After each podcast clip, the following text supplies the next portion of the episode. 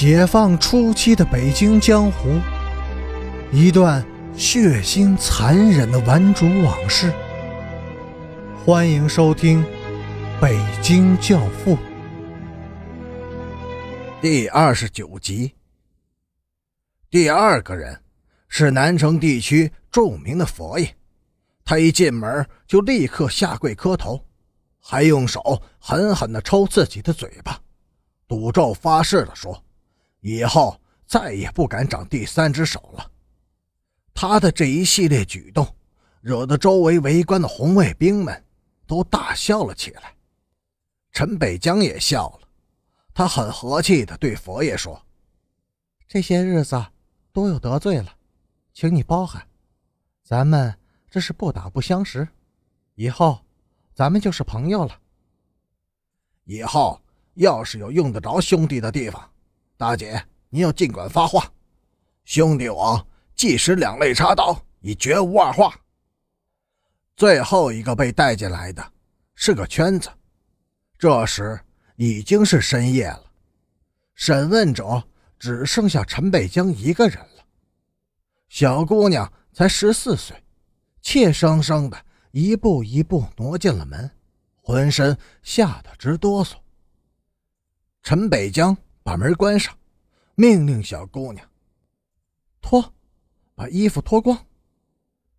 小姑娘顺从的脱了衣服，团在了手里，挡住她那本不该示人的下部羞处。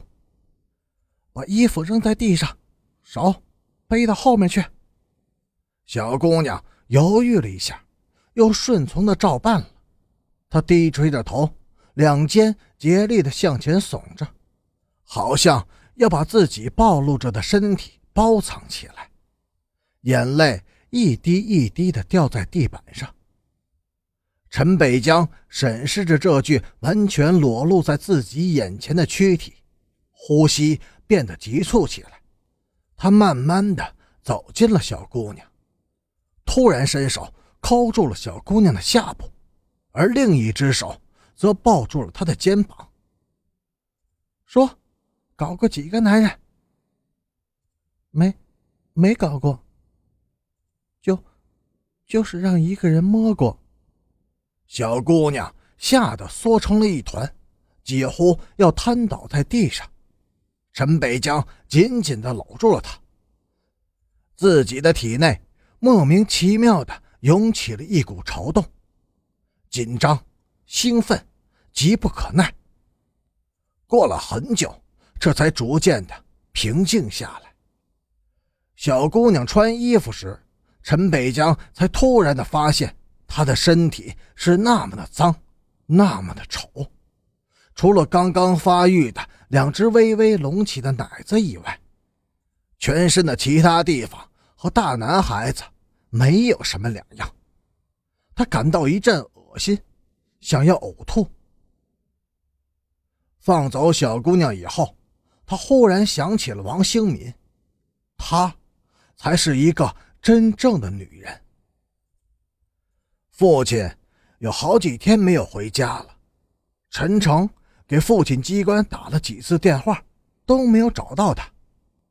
接电话的是个女人，她一本正经地告诉陈诚：“你父亲在机关参加运动，暂时回不了家。”陈诚预感到父亲可能要出事儿了。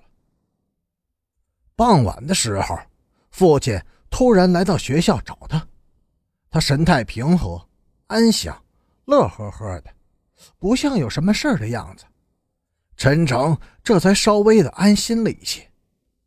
但是，父亲从来没有到学校来过，今天怎么就突然的来了呢？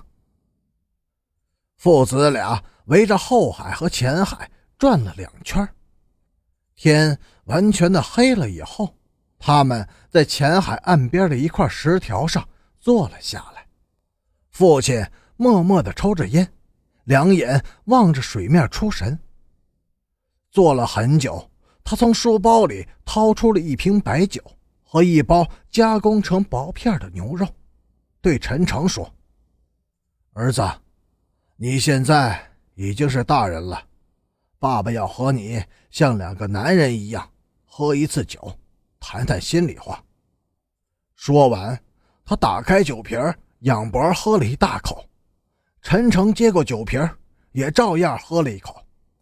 酒是辣的，吞进肚子里，浑身发热，不一会儿脸就红了。但是酒并没有使他兴奋起来，他只是想哭。父亲从来没有对他这样慈爱过。儿子，我的罪名已经定了，两条：一是反党，五九年庐山会议处理彭德怀，我给中央写过信，为他鸣了不平；二是生活方面的事儿，有人揭发我搞过十几个女人，是腐化堕落分子。搞女人，我承认，但不是十几个，只有一个。机关造反派，逼我说出他的名字，我没有说。已经害了人家了，不能再害得他无法生活下去。至于反党，我绝不能认这个账。党内许多高级干部对处理彭德怀的问题都有看法，只不过。他们不愿意公开讲出来，而我却讲了。说完，他又不说话了，只是默默的喝着酒。酒喝完了，他站起身来，用力把空酒瓶扔进了水中。酒瓶在水面上飘了一会儿，咕咚咕咚的冒了几个泡，沉到水底下去了。父亲笑了起来，哈哈。你看这个酒瓶子，一根直肠子，灌满了水就沉底儿了。我们这些人也都是直肠子，遇到了事情不会打个弯结果就是吃了亏。有的人一生都在作假，吹吹拍拍的，现在反而是走红吃香了。儿子，多学着点吧，别学爸爸。也别学那些专攻阿谀奉承的小人。父亲临走时，把自己的大英纳格手表留给了陈诚。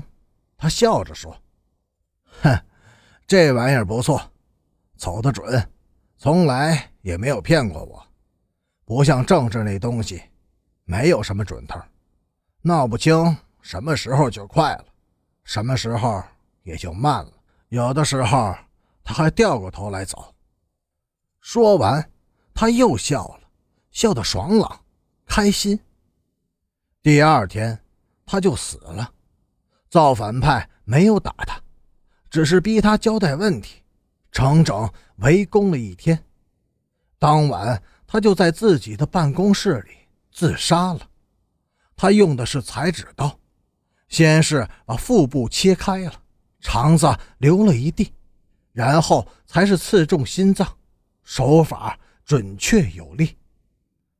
当年在洪湖苏区打白匪军时，他就是以玩梭镖出名的。